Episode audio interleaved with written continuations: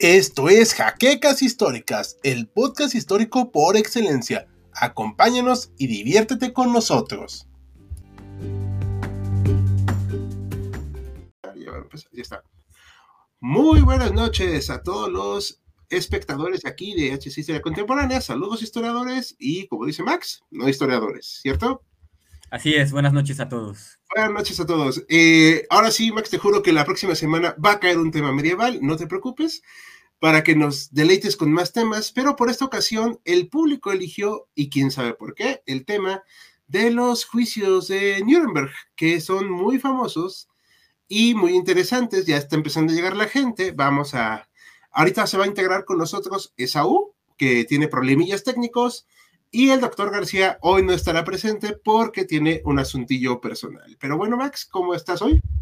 Pues muy bien, muchas gracias y pues espero que el público igual esté bien. Que por cierto, con tu comentario de hace rato, creo que nuestro público es bastante bélico, cosa que está bien porque le gustan estos temas. Exactamente, sí, de hecho es el como que la el grueso de aquí del, del canal. Pues bueno, vamos a empezar a hablar de este tema hoy del, de los juicios de Nuremberg, pero antes Anuncios parroquiales. Bueno, primero que nada, los saludos. La que se va a armar. Ya nos están saludando, Pantostado ambas. Buenas noches, Cuando con Enfoque. Buenas noches, Sergio Lugo. Y, y hola a Díaz Ramírez Emiliano. Bueno, antes que nada, y aquí todo el equipo de SOC estamos de acuerdo, no se va a negar ninguna cuestión del holocausto ni de crímenes de lesa humanidad. ¿Estamos de acuerdo? De acuerdo. Vale. Lo que sí vamos a decir es explicar por qué está esta imagen aquí. Bueno, han surgido desde hace un tiempo una tendencia a argumentos falaces que se dice en inglés whataboutism, que no lo encuentro cómo traducirlo al español, pero en síntesis podríamos decir que es una técnica falaz en la cual la gente va a decir, oye, es que Alemania hizo mal. Sí, pero Estados Unidos también hizo mal. No se va a discutir aquí si Estados Unidos, la Unión Soviética, el Reino Unido etcétera, hicieron mal, porque eso no es el punto de los juicios de Nuremberg. El punto de los juicios de Nuremberg fue enjuiciar a los alemanes, los alemanes criminales de guerra. ¿Voy bien? Vamos bien. Ok, entonces para que quede muy claro, entonces esto es una falacia que se conoce como una, pues, sería una falsa, un falso dilema, ¿ok? Y para los, el público mexicano que nos está viendo, lo podríamos resumir como, oye, el gobierno está robando. Y otro dijera, sí, pero el gobierno anterior robaba también. ¿Me explico? Perfectamente. Ok, entonces, desechado eso, vamos a hablar de esta cosa llamada los juicios de Nuremberg. Maximiliano, ¿tú qué conoces de esto? Bueno, pues tengo entendido que se dan una vez finalizada la Segunda Guerra Mundial y entiendo que, pues como lo dijiste anteriormente, ¿no? Se trata de enjuiciar a quienes participaron en el Holocausto, quienes tuvieron algo que ver con el régimen nacionalsocialista y con cierto canciller eh, alemán al que no podemos mencionar. No podemos mencionar, pero lo mencionaremos de pasadita. Eh, vamos a decir aquí rápido los saludos antes de empezar. Procedo, a imponer mi presencia con un punto. Muchas gracias. Hola amigos, hola Amadeus. Hola. Hola, eh, hola Colin, muchas buenas noches, buenas noches. Y exacto, como dice Alejandro Cortés, algo así como el PRI robó más, exacto. Godzilla Animations, también muchos saludos.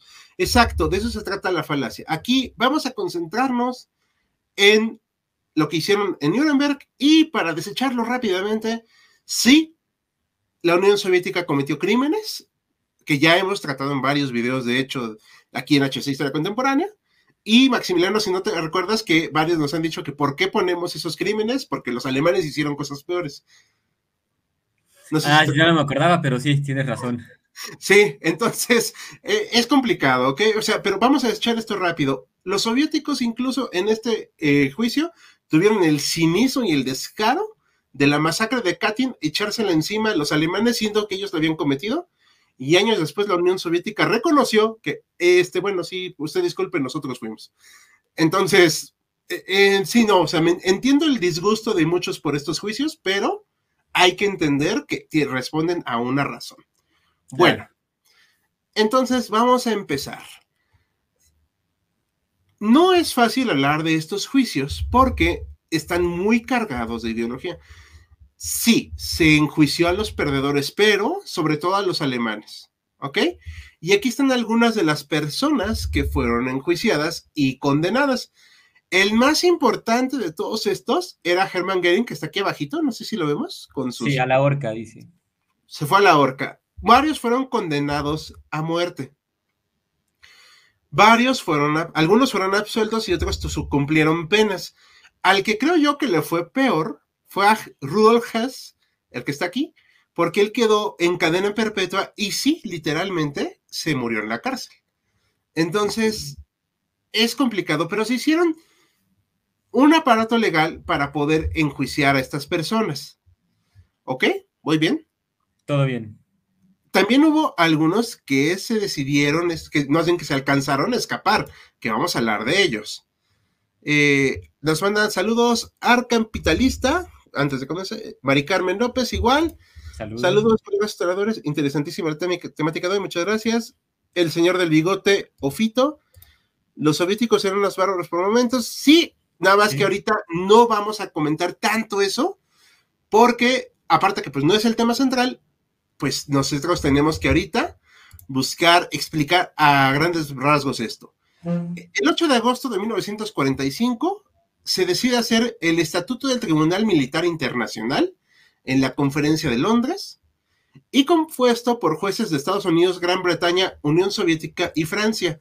A Francia la estoy dejando adrede al final porque a mi parecer, a mí, a mí como historiador me parece que no deberían de haber estado en la mesa de los vencedores porque realmente no participaron mucho en la guerra. Al revés, no los tuvieron que salvar. Ajá. Pero bueno, debido a cuestiones de conciliación y que la persona de Charles de Gaulle era bastante fastidiosa, pues bueno, le dieron su lugar y también fueron partícipes de la división de Alemania.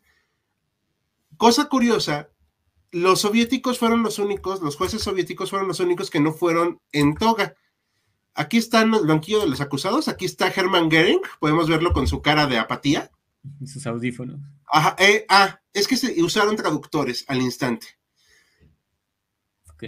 Eh, aunque varios entendían el inglés, el francés eh, e incluso el ruso, otros decidieron hacerse el tío Lolo, como este Rodolfo. Si lo vemos aquí, lo estoy acercando a la imagen. El que está trajeado aquí, este cuate fue uno de los principales ideólogos del nacionalsocialismo, fue prácticamente la servidumbre de Adolfito en algún punto, es el que ayudó a editar el libro de Adolfito, pero ella había caído de la gracia en algún punto, se escapó a Inglaterra y por eso libró la pena de muerte. Pero él no le importaba ya, o sea, estaba en una situación o una de dos, o fingía que estaba mal de su mente o estaba mal de su mente. E, era complicado, pero él ya le valía realmente muchas cosas. Aquí está Herman eh, puesto. Antes estaba muy obeso, pero en, el, en la prisión le fueron quitando su adicción a diferentes sustancias. Y aquí están los jueces. Si se dan cuenta, los jueces, aquí están los soviéticos del lado izquierdo está la bandera incluso, no llevan toga. Son los únicos que fueron en su uniforme militar. Los demás. ¿Y eso a qué se debe? Primero a que, pues, la costumbre de la Unión Soviética, pues, no era tanto la ley como en los demás países. Segundo, porque quisieron dar esta imagen de un tribunal militar, que al final de cuentas sí es cierto, si lo era un tribunal militar. Y te das cuenta, si eligieron dos jueces por bando, por, digo, por país, no por bando, por país, una disculpa. Francia, aquí está, Estados Unidos, el Reino Unido y la Unión Soviética. Y estos jueces no tenían sus audífonos porque ellos entendían, pero aquí están los franceses y los soviéticos con sus audífonos de traducción. ¿Me explico? Perfectamente. Se usó el sistema de, de juicio muy al estilo estadounidense el que vemos en las películas, más o menos parecido, pero los soviéticos pues le siguieron el juego, pero no lo entendieron del todo. Se quisieron hacer cargos por cometer este, conspiración, por planificar eh, la guerra, por crímenes de guerra, perdón, que se conocieron como violaciones de las reglas de la, de la guerra, de acuerdo a los tratados internacionales, y crímenes contra la humanidad son cuatro cargos. ¿Ok? Aquí hay un problema. Y esto es algo que ahorita vamos a darle la, la, palabra al público y por favor tú también coméntame si tienes alguna duda. Unos de estos cargos eran retroactivos. Ok. Y en la ley se supone que no debe de pasar eso. ¿Con retroactivos? ¿Qué tan retroactivos eran? No existía el concepto, por ejemplo, estoy hablando porque no existía el concepto, no porque se niegue, ¿ok? YouTube, por favor. El concepto de genocidio. Ok. Se define muy bien a partir de 1944, ¿vale? Perfecto. Entonces, esto va a traer broncas, pero y es una de las defensas que van a interponer los alemanes. Así de, oye, o sea, cuando yo hice esto, no existía el concepto. Y pues va a traer algunas problemillas legales. No sé si tengas algún comentario aquí. No, no, hasta ahorita todo bien. A ver, eh, algo que quieras comentar más, algo que te surja la duda o algo que quieras eh, exponer al respecto. Una duda, sobre todo. Entiendo que esto, bueno, están enjuiciando a los, a los participantes de la Segunda Guerra Mundial, en este caso los alemanes, ¿no? Quienes perdieron. Pero ¿hay algún antecedente, digamos, algún congreso, alguna reunión en la que se hayan acordado algunas reglas con base en las cuales pueda decir qué rompieron, qué incumplieron o por qué los están juzgando o no? Eh, sí, sobre todo en los tratados internacionales había también este, reglas internacionales respecto a la guerra, de no usar sustancias químicas. Ahorita no traigo todo el listado, porque también, pues, si no, no, acabaríamos hoy. Pero habían violado sobre todo tratados internacionales y sobre todo se les achacó mucho el hecho de que habían firmado pactos de no agresión o, alianzas, o, o, en el caso, por ejemplo, de 1938, que no iban a tener más este, expansiones, etcétera. Y pues bueno, pues se los hicieron así de, no, pues es un papel mojado para mí, pues no pasa nada, ¿no? Aquí hay un problema también muy importante en estos juicios. No estaban las cabezas más importantes ya algunos habían decidido adelantarse a los hechos y como no puedo decir la palabra correctamente en YouTube, pues habían decidido tomar las acciones en sus propias manos. Digo, es un eufemismo para ya sabemos qué. Eh, entonces, esto también fue un problema muy grande porque no toda la gente tuvo la misma participación. Aquí están en, medio de las declaraciones, todo está en sus diademas, obviamente había taquígrafos, etcétera la defensa fue muy complicada. Una disculpa. Y ya no digamos la presentación de los, este, ¿cómo se llama? Del caso. O sea, también era muy complicado. A ver, vamos a ver. Esto va a terminar de, muy, de manera, si es que un comunista ve la de muy mala manera. No, no creo. Buenas noches, saludos desde Honduras. Buenas noches. Francia no hizo nada, pues mm, ya hablando en serio, estaba tan cargado de ideología que es complicado siquiera mencionarlo en algunos casos, sí. Coincido. Herman Gary y Rudolf Hess, dos de los hombres más importantes de Adolfito, sí, pero ya habían caído un poquito de la gracia de él, ¿eh? O sea, no crean que todo estaba muy bien. ¿Bastian eres hondureño? Sí, dice. Ah, aquí les dice que son del mismo país. Ah, qué bueno. La G-word, sí, pues, o sea, la palabra en sí no es problemática, el problema es quererla negar, entonces eso es un, un una situación peligrosa. Bruno Alejandro, buenas noches. Recuerdo que armas como las escopetas quedaron prohibidas de la Primera Guerra Mundial por causar una muerte dolorosa y agónica para quien sufría su disparo. Y recuerdo que ahora sí las utilizaron, ¿no? Sí, pues que no utilizaron. A YouTube le da ansiedad hablar de gente que se quita la vida diciendo la forma más formal que vocabulario permite decir. Exacto. Eh, saludos de Costa Rica, interesante tema. Ya se unió con nosotros acá el Lick Jaimes. Ah, ah, por fin, porque él también tiene conocimiento del tema. Ahorita le damos la palabra y lo que quiero decir aquí es que cuando se empiezan a juntar las pruebas, se hace una recopilación de documentos brutal. O sea, pero así bestial. Incluso películas de los campos de concentración. Porque o sea, los aliados las encontraron, o sea, encontraron los campos. O sea, era innegable que había pasado algo terrible ahí obviamente los eh, los alemanes que participaron en esta guerra dijeron, ¡Ah! ¿cómo? Yo no estaba enterado. Ah, no, no, exacto, pero pues uno así de, ay, por favor. Aquí están algunos de los capturados al momento de ser fotografiados.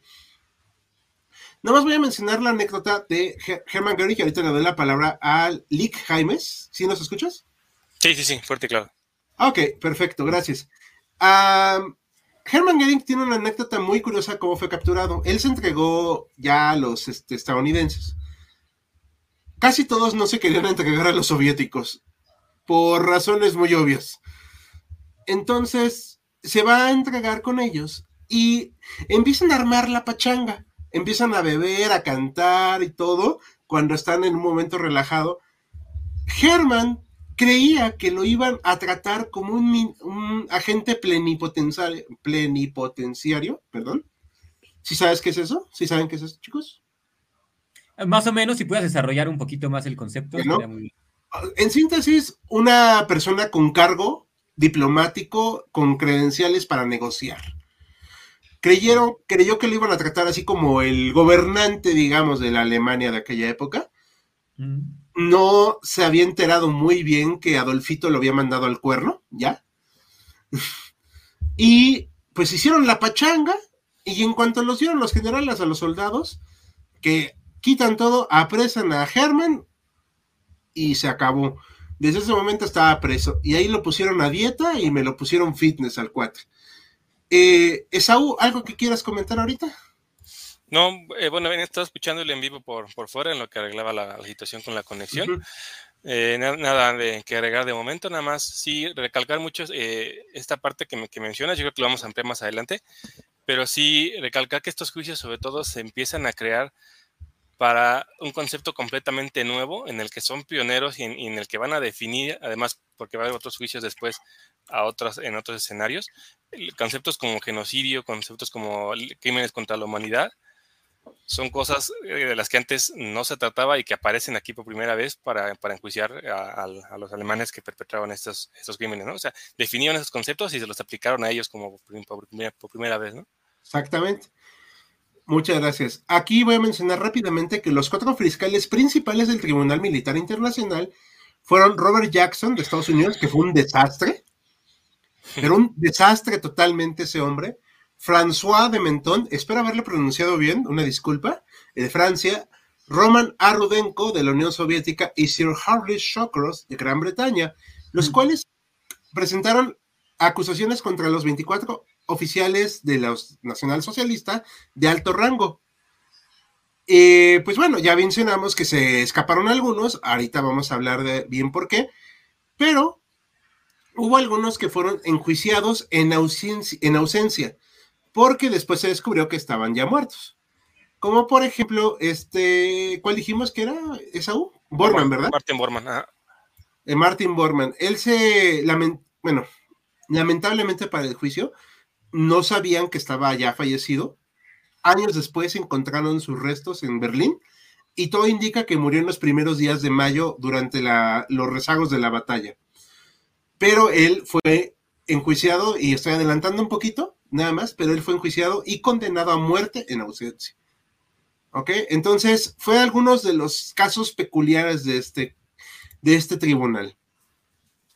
El primero de octubre es cuando se anuncian los eh, eh, veredictos, pero de 1946, pero antes este proceso va a tardar varios meses, son como ocho meses, ¿no? Más o menos. de los iniciales, de los principales, sí. De los principales. No vamos a hablar ahorita de otros tribunales que son después en Nuremberg contra industriales, personal médico, científicos y demás. Eso ahorita, aparte que es muy largo, no lo investigué, la verdad. Y tampoco era el interés de este tema, sino solamente mencionar a lo que fueron los jerarcas. Una de las preguntas que yo puse en la miniatura es si es justicia o venganza. Y eso es algo que ahorita me gustaría definir un poco. No sé si quieran comentar algo antes de. Bueno, adelante, adelante. Adelante. Ok. No, una, yo creo que una no quita la otra. La Unión Soviética quería venganza, digo, la verdad.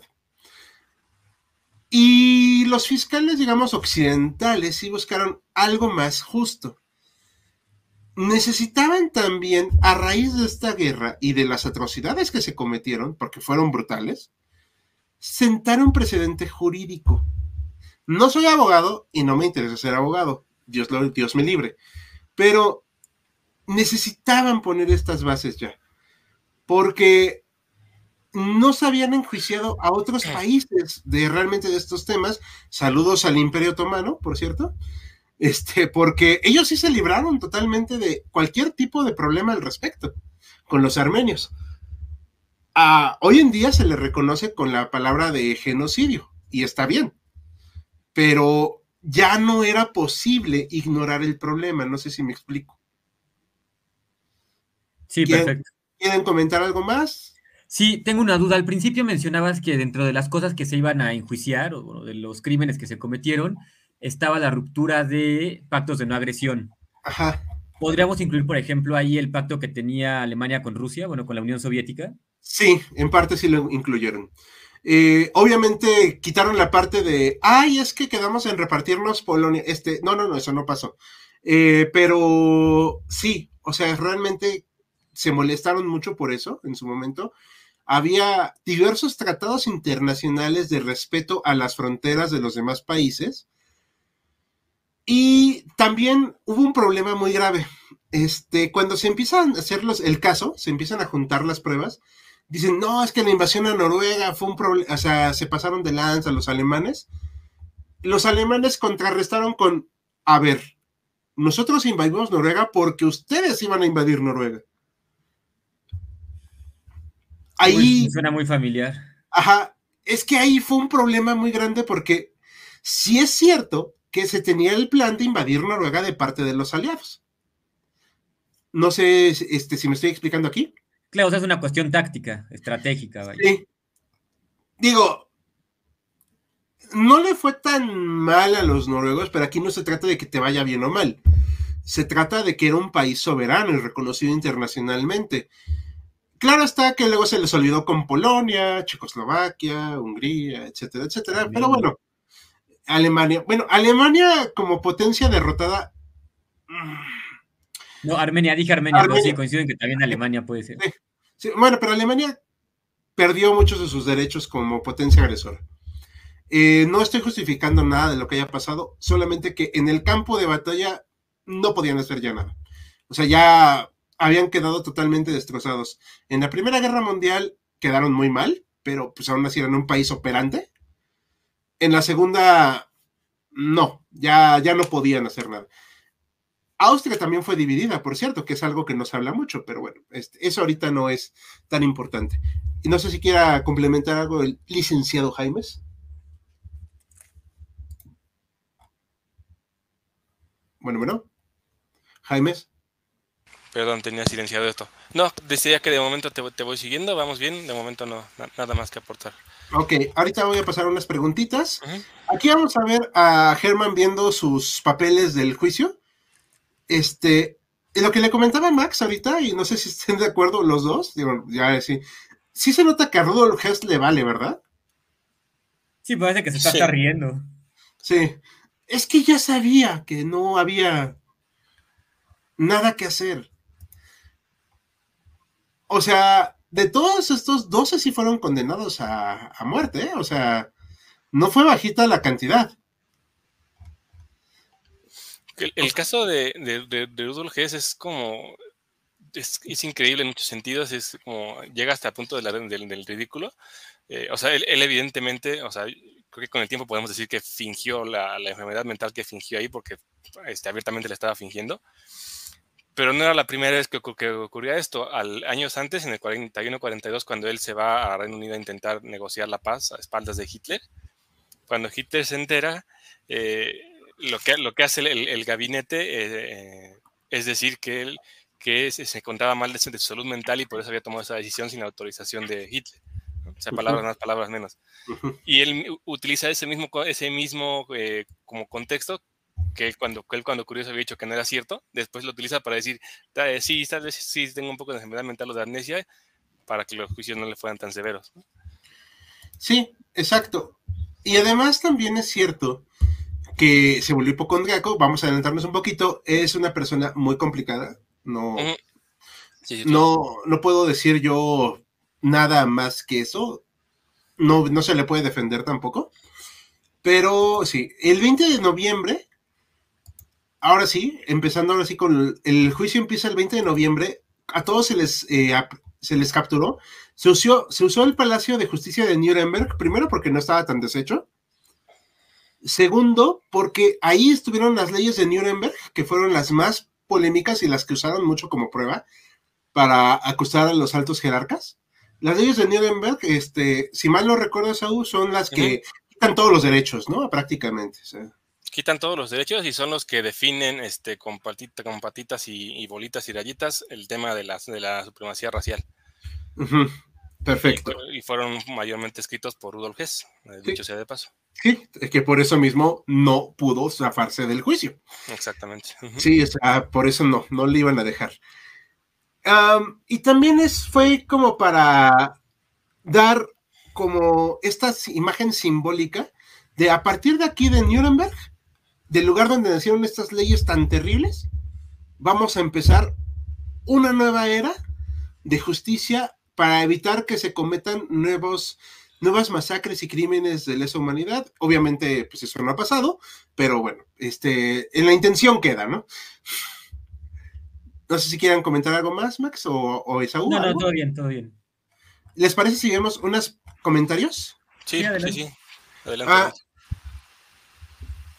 este, a Esaú lo he visto en jaquecas históricas. Ah, bueno, más bien eh, nos has escuchado, me imagino, porque ese es nuestro podcast saludos este, a todos, por cierto, que les anunciamos que casi todos nuestros capítulos, si por algo quieren volverlos a escuchar, quieren información y están en Spotify, como Jaquecas Históricas, haciendo promoción. Duda, ¿por qué si hay filmes de los campos hay negacionistas aún? A ver, eh, como comentamos al principio, y lo vuelvo a reiterar, nosotros jamás vamos a negar el holocausto, ¿ok? Aprovechando que está aquí también Esaú, para que quede confirmado por tres.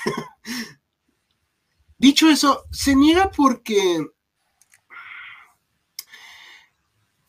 es una realidad muy difícil de aceptar. Además de que todavía hay mucho, mucho desprecio de manera irracional a personas de origen judío, lo cual yo no comparto. Y es una forma también de evadir las responsabilidades. A eso es a mi parecer, no sé qué opinan ustedes, chicos. Sí, también hay muchas teorías conspiracionistas, ¿no? Que Ajá hablan de manipulación, de cosas que se pueden ganar a través de esta manipulación, supuesta manipulación política y militar, entonces creo que también tiene que ver. Sí, exacto, o sea, es mucho esta onda conspiranoica, ¿algo más que quieran agregar al respecto? Y bueno, también creo que hemos llegado a un momento en el que se cuestiona más allá de lo que se debe cuestionar, ¿no? Sí, está muy histórico relevante, pues ya te dice, no, no es cierto, pero ¿cómo lo compruebas? Pero un buen de cosas. Sí, exacto. Exactamente.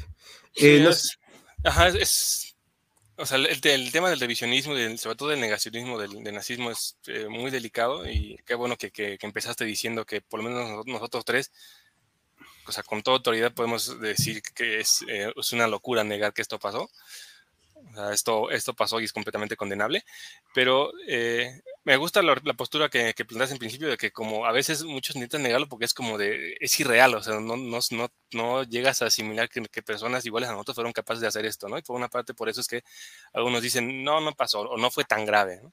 Porque a veces, a veces el negacionismo no, no va tanto de decir no pasó, sino de decir, no, no fueron, no fueron 100, nada más fueron este, 25. Y también cabe aclarar que hace poquitito, tiene creo que meses, se, acaba de, se acaban de desclasificar muchos archivos de la Segunda Guerra Mundial. Allá pasaron los 75 años que deben de pasar y están saliendo a la luz muchas cosas muy interesantes. Sí, que, que, de hecho lo mencionabas cuando estaba yo un poquito eh, todavía fuera del aire. Eh, esta, esta, también, esta parte de que muchos alemanes alegaban cuando terminó la Segunda Guerra Mundial que ellos no sabían lo que pasaba, ¿no? y hay, hay mucha, mucha evidencia documental e incluso gráfica de eh, las, muchas de las poblaciones que estaban cerca de los campos de concentración, a los que, digo, eh, hay que decirlo con la crudeza que les llegaba la ceniza y el olor de lo que pasaba en, los campos de concentración, ¿no? Y entonces... Sí, yo lo digo. ajá, y entonces... El, caso que yo vi fue El caso que yo vi fue el del Papa, que muchas veces se le ha acusado, ¿no? De estar a favor del movimiento nacional socialista o por lo menos no estar en contra, ¿no? y lo que ha salido a la luz son, cartas que le manda el presidente de Estados Unidos informando de lo que está pasando y pues pidiendo auxilio, ¿no? Diciendo hay que hacer algo. Sí, sí, sí, exactamente. Que se, también, que se también da para, otro análisis, ¿no? el comportamiento de, muchos de los líderes durante el, régimen nazi, ¿no? Sí, exacto. Bueno, dicho eso, aquí nada más pongo como pasada, rápidamente antes de seguir con las preguntas, existen los, eh, lo que se le dice en Nuremberg de Japón, no me gusta usar mucho esa palabra porque son juicios aparte, los juicios de Tokio contra los criminales de guerra japoneses. Italia se libró porque se cambió de bando, ¿eh? Pero ahí tenían sus detallitos. No, es en serio, o sea, este, la libró por eso, pero más de un militar, y estoy siendo muy, muy buena onda con el número, merecían estar en un juicio, pero bueno, ya no voy a decir más porque no es el tema. Existen los eh, de Tokio, algún día los trataremos, chicos, hay que ir por temas, es poco a poquito, pero existen, no nos importa ahorita que haya pasado allá, Solo sepan que también se llevó hacia allá y al menos yo lo voy a decir mi opinión personal, llevaron con más dignidad los militares japoneses su suerte que los alemanes. Al menos ellos sí como que lo hicieron un poquito mejor.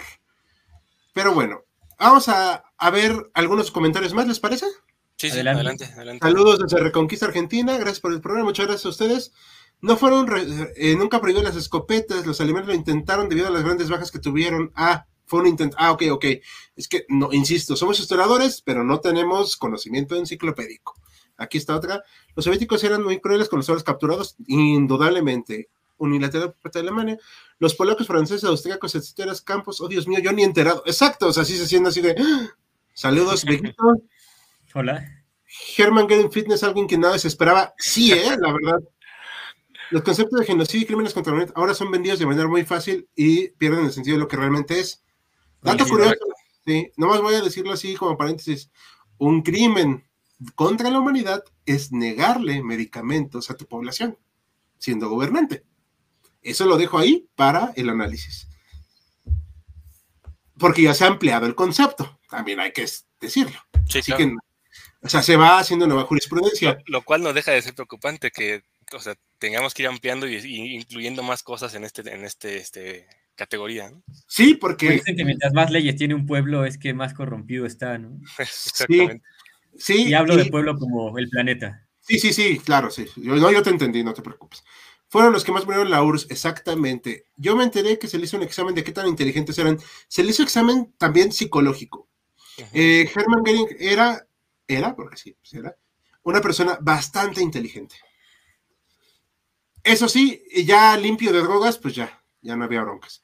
Una pregunta, ¿por qué solo hicieron unos pocos mientras otros como Adolf Heusinger se les nombró como... Ese sí no sé quién es, ¿eh? Ahí sí voy a tener que googlearlo. ¿Heusinger? Ajá, fue eh, es, de los generales eh, como del Estado Mayor de Hitler era, como de, bastante relevancia dentro del ejército, pero no era. Eh, Hitler, Hitler, no lo tenía como en, entre sus favoritos, por así decirlo. Digo, eh, Hitler pues siempre tuvo conflictos con el Estado Mayor y este es uno de, los, de, esos ejemplos. Ah, pues es que conspiró contra Adolf, aparentemente. Sí, en la bomba del 44. Ajá, esa. Y también porque él eh, testificó en contra de los alemanes, de los mismos generales. ¿Es la de la película de Operación Valkyria? Sí, que tenemos un short, por cierto. Eh, muy es un short, es un minuto, pero precisamente con eso es más que suficiente pues para más o menos entender. La película de Operación Valkyria era más rápidamente, la recomiendo solo para que se den una idea de lo que pasó, pero no como película ni como documento histórico, no está muy bueno. Ándale. La pregunta es interesante también porque sí deja en el tintero otra vez lo que decías eh, hace rato, de que no enjuiciaron a todos, o sea, si hubo personas, ya sea porque, había, porque habían fallecido, escaparon, eh, muchas personas no fueron enjuiciadas que tal vez no lo, lo hubieran merecido, ¿no? En este caso, este general, por ejemplo, no tiene como en su currícula delitos contra la humanidad, pero sí estaban juzgando a los militares por eh, conspiración contra la paz o algo por Ajá, que eso e también... Perdón, y en esa, por ejemplo, podía haber entrado este general, ¿no? Porque sí participó en la guerra activamente. pero, Pero, pues no lo hicieron y al final era, él era protegido, por ejemplo, de, de Adenauer, que es el presidente de la República Federal Alemana, que va como a recuperar Alemania. Y desde ahí como que es, protegido y la posición que tenía era como muy este, eh, estratégica para, para la restauración de Alemania si, si lo si lo cooptaban, por así decirlo, ¿no? Ah, que, que ahorita está preparando, por cierto, haciendo comercial, de Auslander, un video para el sábado bélico de los, los generales alemanes que restauraron el ejército alemán después de la Segunda Guerra Mundial. Exacto. Ajá. Ah, y creo, si mal no recuerdo, lo menciona él. Pero, a ver, hay que decir algo muy importante y qué bueno que tocamos este tema. Alemán no significa nacionalsocialista. Exacto. Correcto. Y ni porque hayas estado en el ejército significa que eras nacionalsocialista. Sí lo sabía, obviamente. ni, tampoco el ejército estaba libre de culpa, ¿eh? O sea, también. pero, pero, aquí hay una situación. No todos estaban de acuerdo con las cosas como se estaban yendo y pues obviamente fueron cayendo de la gracia de Adolfito.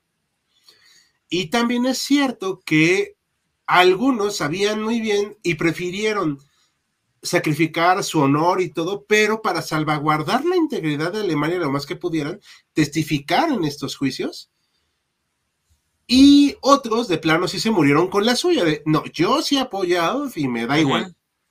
Digo, también ayúdate, mano, o sea, no sé si estoy explicándome. Sí, sí, sí. Aquí dice, Imperativa, antes de que sigamos, no manches, llegué tarde, un poquito, pero no te preocupes. Todos excepto uno resultaron ser genios con un gran intelecto y un gran coeficiente intelectual. Algo que una vez, y esto te lo digo como anécdota, Max, y al público, eh, cuando jugábamos en el Xbox, este, el joven Jaime y yo, la gente jugamos videojuegos, chicos. Decíamos que los alemanes, eh, el grupo de Adolfito, eran personas terribles, pero con un intelecto muy grande. ¿Y quién era ese uno que no fue genio? Esa es una buena pregunta. Justo a, preguntar eso yo también. A ver si nos la responde ahorita en otro comentario. La emisión de Noruega por parte de las CEDAWs no era sido invasión, sino llevar el espíritu de la libertad, libertad y democracia. Los soviéticos en Berlín sé que están de una forma literal, sí. No podemos poner más, pero sí. Se supone que Otto Skiniski, creo que trabajó tras la guerra en una organización con sede en España, pero reivindicar miembros del nacionalsocialismo, sí. Es uno de los miembros más importantes de las SS, si mal no recuerdo. Pero si tienes el nombre correcto, por, eh, por ahí nos lo dices. ¿Por qué no se juzgó eso a Eduardo VIII? Él ayudó que se invadiera Francia. Ahí creo que se refiere al rey que abdicó, ¿no? sí, ajá, exactamente. Bueno, él no ayudó realmente. Más bien era una persona que tenía conectes con los alemanes. Pero, pues obviamente el Reino Unido jamás iba a permitir que una, un miembro de la realeza se le juzgara. Además que creo que ninguno de los crímenes del, del de Nuremberg podían serle imputados. No. Pero después, por, por, por su cercanía con el nazismo, tuvo su propia suerte en, Inglaterra. Sí. Aquí dice José Gómez, es fácil responder eso. Muchos fueron utilizados porque se consideraron inútiles para el futuro. Exacto. Eh, la corona quiso tapar las locuras de Eduardo. Sí, un poquito. Es correcto. Eh, José Gómez, los celos son una gran doble moral. Pues sí, sí, pero ya hablamos de eso en el principio, que no se quieren enjuiciar a otros. No vamos a regresar a la imagen de, del whataboutism, ¿ok? O sea, del, es que el otro hizo más. Ahorita no nos interesa tanto eso, sino entender por qué se les enjuicia a estos.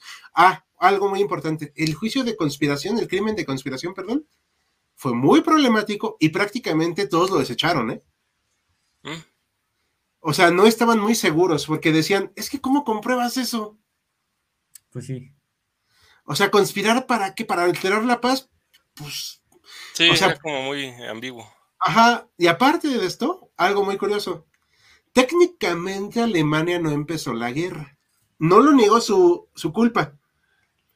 Pero es que Alemania solo invadió Polonia y Francia e Inglaterra le declararon la guerra a Alemania. O sea que fueron ellos dos quienes iniciaron la guerra como tal. Ajá, en el visto de los alemanes, claro está. Sí. Pero, digo, formalmente sí, fue así. Pero ya tenían la advertencia los alemanes de que si atacaban Polonia, se acababa todo. O sea, ya no iba a haber diplomacia. Y seguramente la, en la estrategia alemana sabían que se iba a pasar y solamente estaban esperando que pasara para tener la, la vía libre para la invasión a Francia. Eh, ah, dicen aquí, yo tengo un amigo de Argentina que me cuenta que es judío porque es judío. Pues es que hay algunos de origen alemán allá. No diré más. ¿Hubo condenados por la bomba atómica? No, y eso no es lo que estamos hablando aquí. Ok, ya no voy a responder otras preguntas que no tengan que ver con el tema. Ah, espera, yo sí tengo preguntas que tienen que ver con el tema. Ah. Sí, veíamos en la imagen del principio a los que fueron condenados a muerte. Y a partir de ahí me surgen dos dudas. La primera es si a los que fueron condenados sí se cumplió la condena, o sea, sí los asesinaron. Sí, excepto Gering. Ok, justo. la segunda... el, de antes se suicidó, creo. La segunda es que veo que todos los que fueron ejecutados es por vía de la horca. ¿Esto tiene alguna razón? O sea, ¿por qué la horca y no cualquier otro método? Porque era lo más cruel. Ah, fueron así, para que sufran. Sí, porque Goering quería que lo ejecutaran por fusilamiento al ser militar, se lo negaron y él no quiso dar la satisfacción de que lo vieran sufrir por su vida. Entonces la horca, pues fue, eh, evitó la horca, se tomó una pastillita de cianuro y pues ya, a mimir.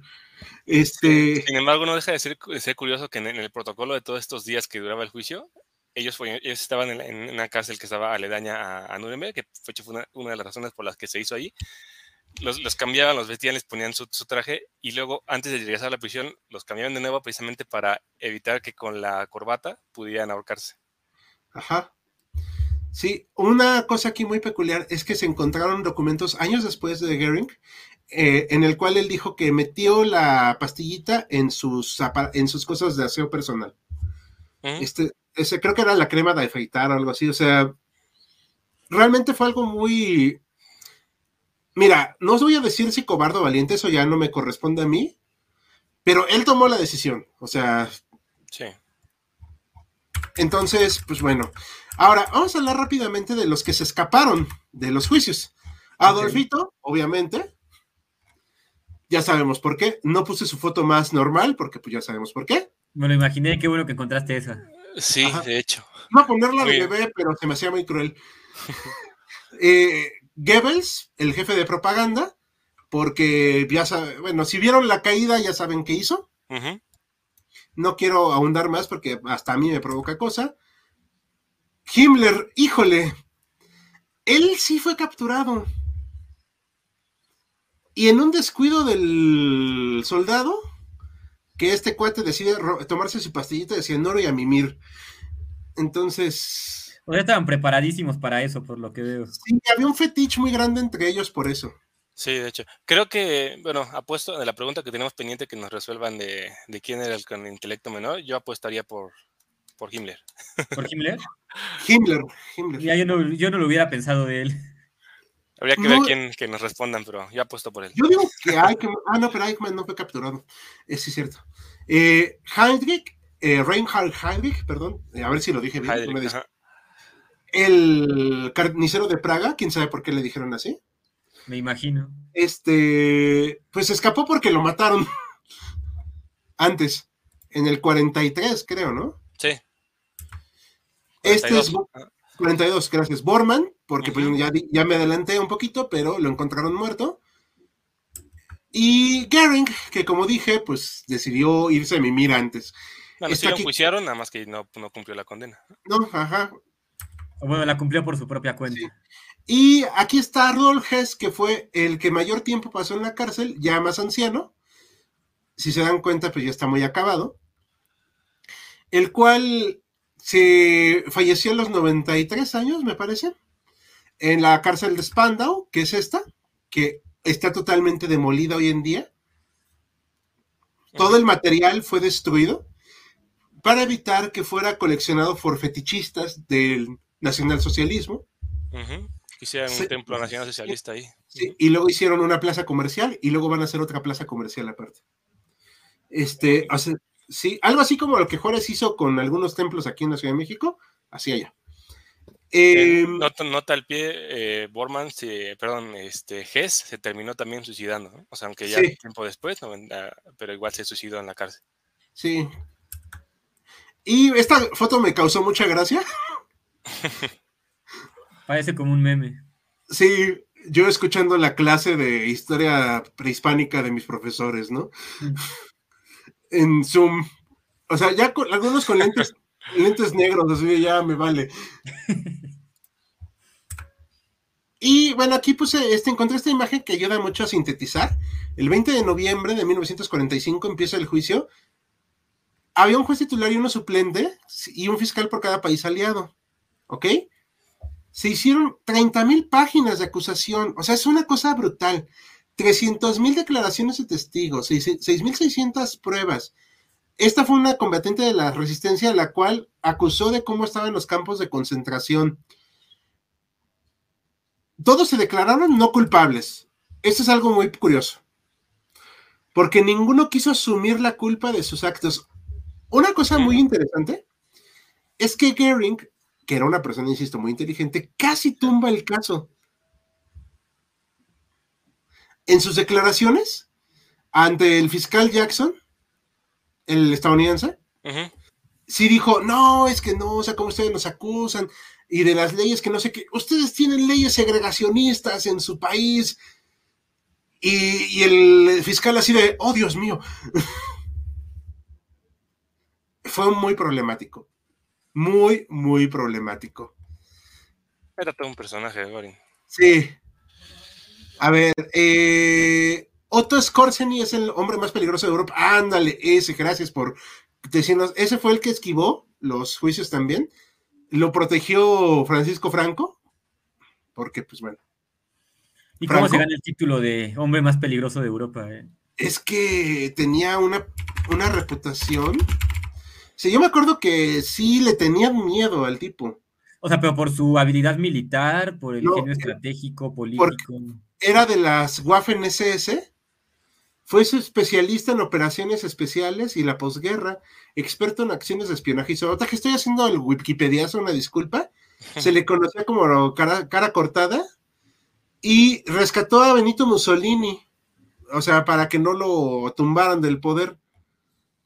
O sea, sí, era muy hábil por lo que veo. Sí, el tipo eh, estuvo en Yugoslavia, Hungría, participó aparentemente en el complot contra este Adolfito, y se fue, o sea, se, escapó, si mal no recuerdo. En Madrid estuvo, vivió hasta el resto de sus días.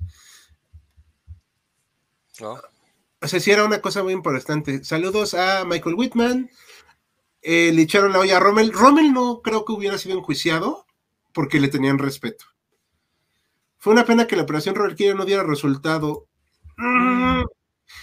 Miren, aquí voy a romper un mito. Los que participaron en la operación Valkyria no eran buenas personas per se. No estaban totalmente en desacuerdo con Adolfito. Lo que no les gustaba es que Alemania estaba al borde del colapso, que son dos cosas muy distintas. Y que no se daba cuenta de eso, Adolfito. Sí. Sí, ¿de qué va la operación Valkyria? Era rápidamente, digo, así, el complot para asesinar a Adolfito en 1944. Pusieron una bomba. Sorprendentemente, Adolfito sobrevivió. Y pues, ahora sí que el resto es historia, ¿no? Tarde, pero llegué. Pensaba que iba a ser en 20 minutos. Eh, sí, chicos, acuérdense que lo hacemos a las 21 horas de la hora de México. YouTube nos tiene con un shadow ban por cuestiones de ahí de ciertos temas. pero por eso están pendientes, ¿vale? Fritz Saukel, ese es el nombre del que tenía pero inteligencia. Ah, mira, gracias. Ok. Dice aquí, en Argentina hay varios descendientes del nacionalsocialismo, sí, sí, lo conocemos. Saludos a Isabel, saludos a eh, Raimundo, todos los bandos alemanes traen sus cápsulas de cianuro. Sí, sí, tenía yo que ser. Isabel, eh, en Argentina está lleno de descendientes de las sustachas. Ah, los sustachas que eran de Croacia. Sí, ¿no, Saúl? Sí, sí. eran una cosa interesantísima esos cuates. Saludos a Uwe Antonio, eh, ahorita vamos a hablar de Ekman, pero esa es otra historia. Órale. Sí, señor. Goring en sus lucidez fue una piedra en el zapato, sí, es lo que comentábamos. Rescató a Mussolini, exactamente. Eh, y bueno, vamos a seguir. ¿Qué nos pueden decir Laura Spear al que le dicen el buen eh, nacional socialista? A eso vamos ahorita. Como les comentábamos, no todos fueron enjuiciados a muerte. es el, el fiscal Jackson, que fue un desastre el señor, que me perdone. Y otros que se escaparon también fue Adolf Eichmann, que es que está aquí. Aquí está jovencito. una cosa muy curiosa es que Adolf Eichmann era un burócrata mediocre en muchos aspectos, pero tuvo el buen tino de saber organizar las deportaciones de los judíos. Ahí resultó súper eficaz el cuate. No sé por qué, pero lo hizo muy bien. No estoy justificando nada. Simplemente el cuate hizo su trabajo, el cual no lo exenta de la maldad. Que por cierto, lean el libro de Eichmann en Jerusalén para que se den una idea de por qué. Y años después, un comando israelí lo encontró, lo secuestró, lo sacó ilegalmente de Argentina, hay que decirlo, que fue ilegal, y se lo llevó a Israel y allá lo juzgaron y lo ejecutaron. No sé si tengan preguntas aquí.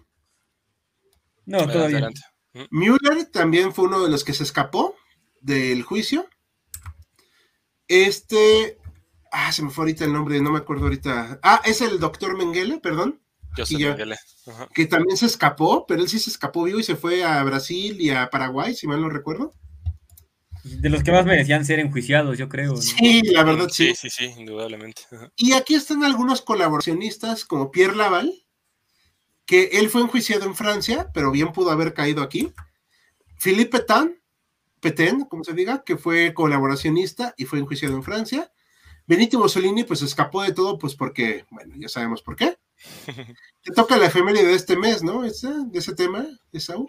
Sí, sí, que tiene, tiene un título bastante interesante. Sí, eh, Kisling, aquí hay algo muy interesante con este señor. Él fue el principal colaboracionista noruego y los noruegos lo condenaron a muerte.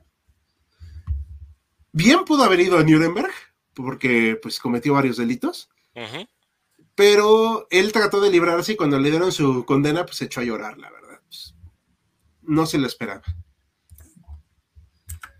Y bueno, ahora vamos a regresar un poquito a los enjuiciados, ¿va? Aquí al principio. Spear, ahorita que nos preguntaban, Complicado. Yo no creo que estuviera exento de culpa, digo, al final de cuentas lo juzgaron, lo, encarcelaron 20 años. Sin embargo, a comparación de otros, no estaba tan denso. Lo que pasa es que el tipo era un hombre muy carismático. Y convenció a fiscales y jueces que no era tan mala persona. Entonces, el criterio para eh, solo condenarlo a 20 años fue que él sí se podía rehabilitar. No sé si me estoy explicando, no sé si tengas ahí dudas, Max. O sea, ¿se presentó como alguien que padecía de sus facultades mentales? No, no, no. No, más bien, lo, bueno, hasta el día de su muerte lo que defendió Albert Speer es que él eh, no tenía conocimiento del holocausto. Ok. Y entonces que, y él, y es que por eso es que tiene este como mote del buen nazi, porque él, eh, por, una parte negaba el conocimiento del, holocausto, pero por otra parte se ponía como a disposición del, del juicio de Nuremberg para que lo juzgaran por las cosas que él sí hizo como parte del, de la maquinaria de guerra de la Alemania nazi. Ajá. Entonces, eso fue lo que alguna vez dijeron, ok, este, a la fecha es un tema de, de, debate si sabía o no sabía, o hasta qué punto sabía el holocausto, pero esta como bipolaridad que él supo manejar fue la que le, dio esta, como esta, nada más 20 años de, de, este, prisión. Sí, y nada más, ¿no? O sea, pues sí era un poquito pesada la condena, la verdad. Lo que sí es que también sí se le encontró culpable del uso de mano de obra esclava, otro de los, de los actos que hicieron acá. O sea, los, los crímenes eran participación en una conspiración común, que es prácticamente estaba muy cañón de comprobarlo. Planeación de la guerra de agresión, participación en crímenes de guerra y crímenes contra la humanidad. Ahí no se usó la palabra genocidio como tal, aunque sí me parece que se barajeó, pero en crímenes contra la humanidad iba genocidio. Sí. Sí, o sea, ya, tal vez no lo usaban, pero estaba... Eh, implícito, Sí, implícito. Y también de... se dedicó el resto de su vida a como pulir su propia, propia imagen, o sea, eh, con escritos, con, con libros. ¿Spear todavía? Sí, Spear, ajá. Y de hecho, muchos de sus textos... que conozco la legislación de todos los países, porque sería una estupidez, Dice Isabel que no fue ilegal el ingreso de Eichmann a Argentina porque Perón estaba en contra de los juicios y le dio una tarjeta de identidad, según yo eso es el DNI, legal a todo el que quisiera escapar de ellos. Y la ruta de las ratas pasaba por Buenos Aires y llegaban con documentación legal. Puede ser para un video de los norteamericanos que formaron parte del ejército alemán. Es una buena propuesta. Vamos, vamos a checar ese datillo, ¿vale? Eh, entonces, Von Papen fue absuelto también. Aquí algunos de los absueltos son Von Papen. Ah, voy a acercar más la imagen para. Shaq también fue absuelto. Von Papen, la verdad es que pues, sí, no, el cuate no tenía mucho que hacer. O sea, él, él no, no hizo gran cosa. Pero le molestó muchísimo a los soviéticos que hubiera absueltos. Y cuando son absueltos, sí es así, total y completamente absuelto. Sí. Wow. Sí, o sea, ni pisaron la cárcel. Bueno, otra vez la cárcel, ¿no? O sea, estaban en la Digo, pienso en cárcel, en fianzas, en, no sé, cualquier cosa. Es que como los cargos eran tan específicos, la verdad es que al no encontrar los culpables, pues no tenían ya que pagar. Y salió como si nada. Sí. Este, Franz von Papen o sea, no le quitaron, no le encontraron cargo realmente, más que pues por haber este facilitado la llegada de Adolfito, ¿no? No fue clasificado como un criminal de guerra, pero sí le dieron ocho años de trabajos forzados después. Y pues la verdad es que se la pudo librar después de hacer solo dos, porque pues sí apeló porque estaban esas campañas que fueron, un, a mi parecer, un fracaso muy rotundo de, de nazificación en Alemania, porque no lograron los objetivos. Y en algún punto ya nada será, ah, tú sí, tú no, tú sí, no. O sea, eso no, no estaba bien hecho. Los que, otro que se libró que comentábamos era este chat, a ver si ahorita lo encontramos. Ah, hacia la derecha. Ah, gracias. la derecha. Bueno, a ver, déjenme un segundo. Es que aquí tengo la nota. Una disculpa, como les digo, no me sé todo. Era un e-, economista y él ya había sido puesto preso en un campo de concentración. Entonces, pues la verdad es que le molestó mucho que lo nombraran criminal de guerra. Este, la verdad es que no tenía gran participación en los crímenes, o sea, el cuate no había hecho gran cosa. Había financiado y todo, pero pues él no había sido culpable de algo. Hans Fritzsche también era este, el cabeza de la propaganda, pero ah, este, de las noticias de propaganda, pero pues no, no le pudieron comprobar la, la, colaboración en otras cosas y pues ya mejor lo dejaron ir. Una cosa muy curiosa es que él tiene una voz muy similar a la de Goebbels y por eso participó tanto en la radio. Por eso mismo también estaba a punto de ser enjuiciado. Y pues, como comentábamos, pues otros de los condenados a, a, cadena perpetua, este, pues estaba uno de los almirantes, Eric Rudder, el cual salió antes, en 1955, porque estaba ya muy enfermo. O sea, no todos fueron juzgados igual. Se les fueron dando algunos crímenes, otros no. Eh, Saint Sincart, este era austriaco, si mal no recuerdo. Eh, Saints Incat, perdón, no me sé bien su nombre, cómo pronunciarlo, pero él facilitó mucho lo que es la anexión de, de Austria. De Austria. Sí, fue, era brevemente canciller austriaco y pues también se lo ejecutaron, ¿no? O sea, no tenía salvación el cuate. Eh, aquí dice, cuando Perón le dijeron que había unos dos alemanes que estaban por ingresar y de quienes se trataba, respondió, no quiero 10 alemanes en esa condición, quiero 200. Bueno, pero no era un tipo muy peculiar. Ahora, ¿qué pasa? Pues bueno, los juicios pues se terminan al final en primero de octubre de 1946.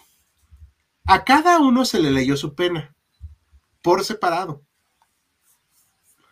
para que no se enteraran todos. Pero bueno, al final el cotilleo pues llegó, ¿no? O sea, y bueno, pues, ¿qué pasó? que cuando se enteraron de sus condenas, este Gering inmediatamente se quitó su diadema y pues los mandó al cuerno. G se puso a reír como loco. Algunos mostraron auténtico arrepentimiento. Este, uno se convirtió al catolicismo, si mal no recuerdo, ese ya queda para. no acuerdo si era este. Ah, este aquí lo tengo, espérame.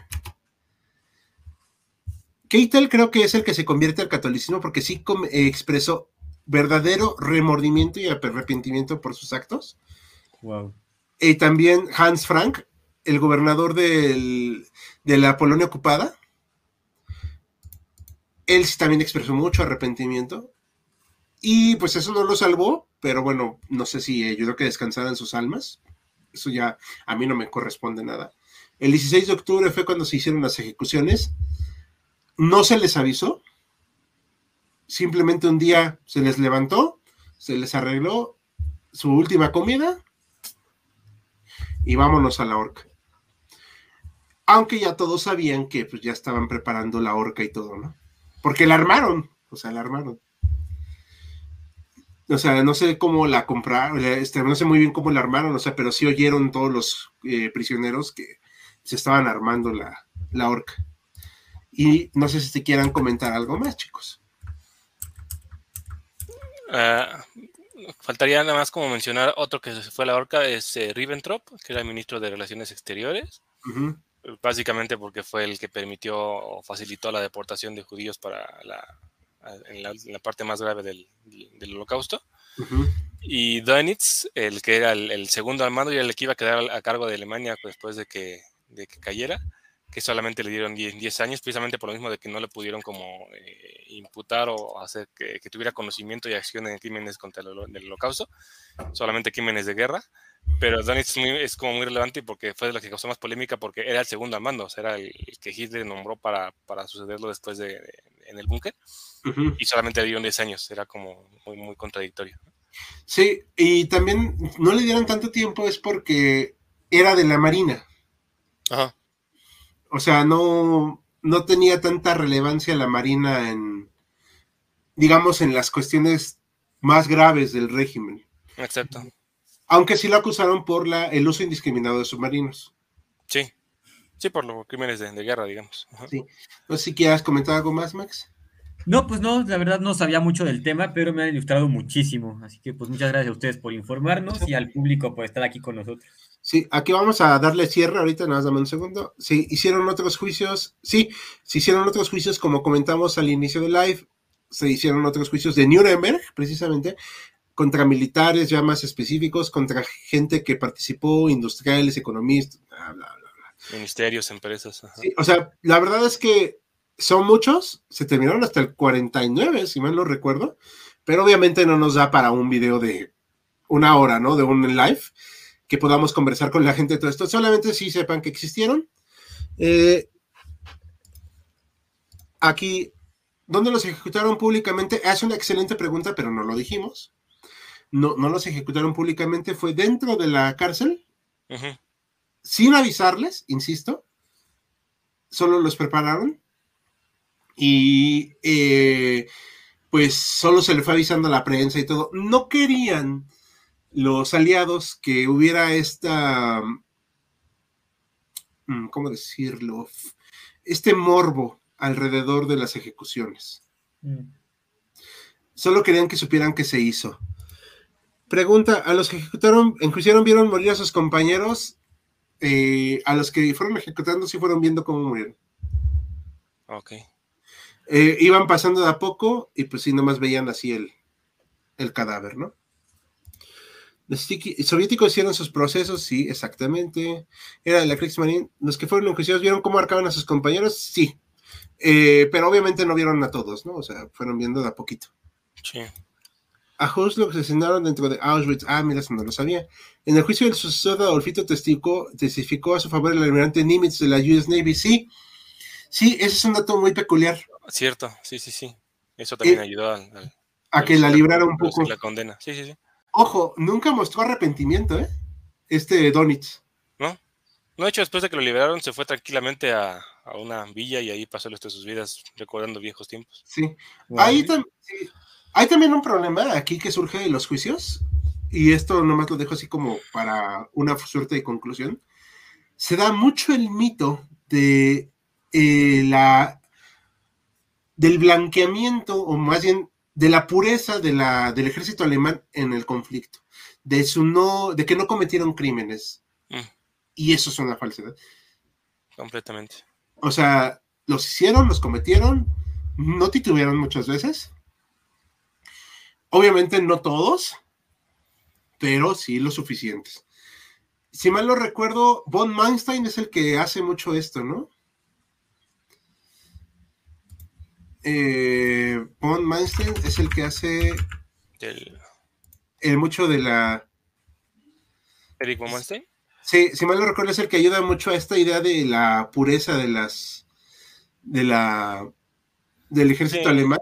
Con base en esta, en esta idea del ejército prusiano de que ellos solamente tenían una jerarquía y tenían que seguir órdenes porque eso era lo, correcto.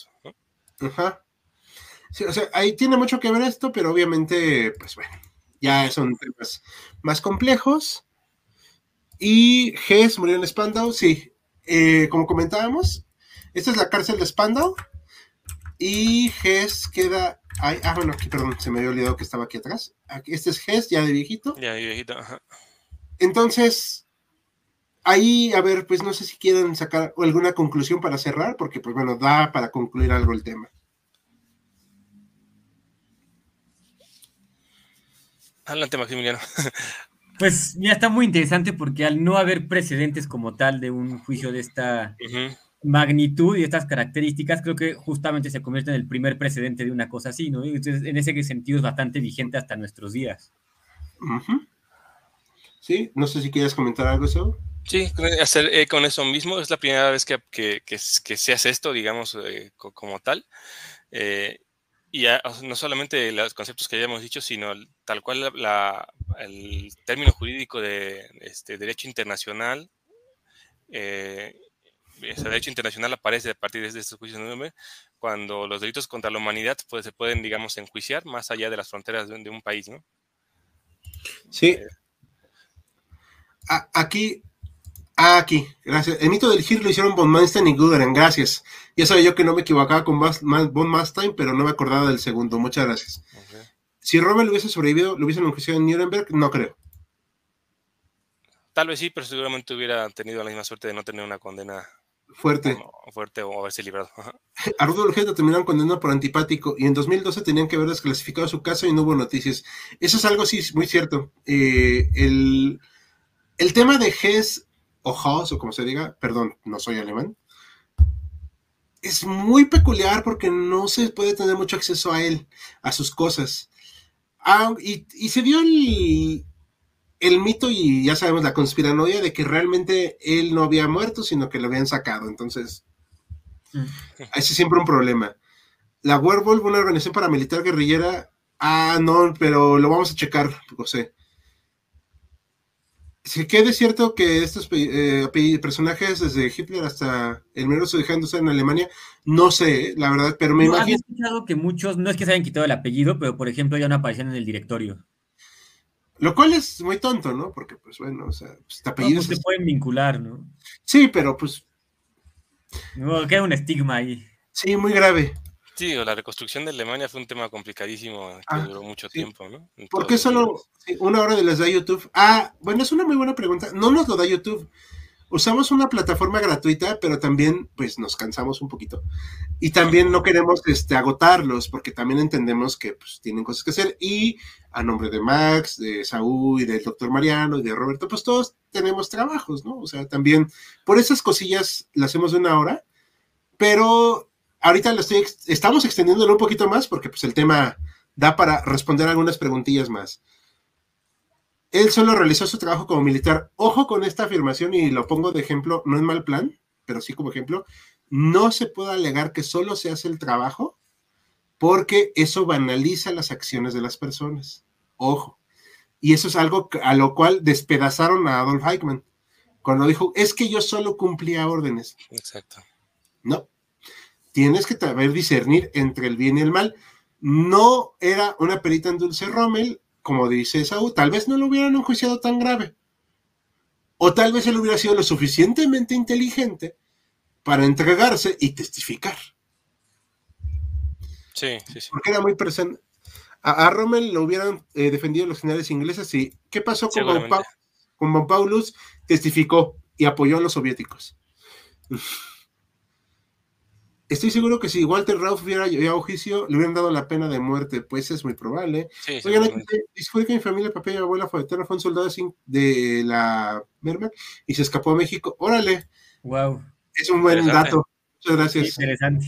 Si nos mandas el dato por correo, pues con mucho gusto para ver qué onda. Buen punto. Y por último, con el Pero Comparte nuestro correo, ¿no? Para que nos manden anécdotas. Ah, sí. Es historiacontemporánea.1987.gmail.com Está en nuestros datos de YouTube, como siempre. Ahorita lo voy a poner aquí, contemporáneo.1987.gmail.com Y si quieren patrocinar, recuerden que estamos en Patreon también.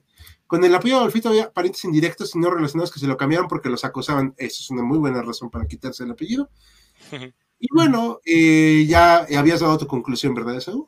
Sí, nada más quería, no, no, quiero dejar pasar la oportunidad. Eh, en el análisis del, de si los juicios de Nuremberg fueron justicia, fueron eh, venganza, si fueron una buena idea, no fue una mala idea. Yo quiero como cerrar con una recomendación, la verdad, muy como de, historiador y, de incluso de literato, la lectura del libro de Hanan Arendt, de Eichmann en Jerusalén. La verdad es que es eh, absolutamente recomendable lo que logra Hanan Arendt, la entereza que tiene en todo el libro, la, imparcialidad que maneja para analizar tanto por una parte lo, que hizo Eichmann y la figura de Eichmann como lo que es el juicio. bueno, en su caso no son los de, no son los de Nuremberg, pero habla un poco de, de, este concepto en general la verdad es que como si, si, si, les ha gustado este tema y se han quedado como con eh, algo en el, en el, tintero, es una lectura que yo recomendaría muchísimo para, para andar más en ello y, es, es, una, es una eh, chulada ese, libro. Exacto. Eh, no sé si quieres comentar algo más, Max, al respecto. No, sería todo por mi parte. Sí, es que él, como comentamos, él es medievalista, está aquí más aprendiendo, pero nos acompaña y nos hace preguntas muy pertinentes. Y yo les dejo esta recomendación. Yo creo que vamos a hacer ahora esta una recomendación bibliográfica al final de cada video. Buena idea. Porque si no se quedan en ascuas. Yo les recomiendo este video del juicio al nazismo de Nuremberg, de Fernando Paz. Me gustó mucho, aunque está muy largo, muy pesado. Yo tengo Kindle, entonces por eso, mientras estaba quemando grasa en la bicicleta, pues me ponía a leerlo. Y no es una lectura amena, pero es una eh, lectura que desglosa mucho los casos y en español, gracias a Dios, porque pues no soy alemán. Entonces, me parece muy oportuno recomendarles este libro, que es la edición más completa que encontré al respecto.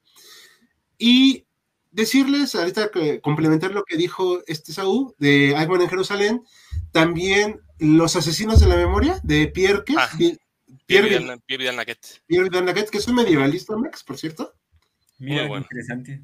Pero se pone a rebatir a los negacionistas señalando todas sus falacias. Entonces, y les da una arrastrada ejemplar. Ejemplar. Entonces, chicos, pues ahora sí que el momento ha llegado de finalizar. Los invitamos a que reflexionen mucho el tema. Mañana hay encuesta y de nueva cuenta compartan el material, denle su manita arriba, suscríbanse a Patreon, está desde un dólar. Y como siempre, nos vemos aquí el siguiente martes y el sábado hay nuevo video. Nos estamos viendo. Hasta la próxima. Descansen. Buenas noches. Buenas noches. Gracias por habernos acompañado en Jaquecas Históricas, el podcast histórico por excelencia. Hasta la próxima.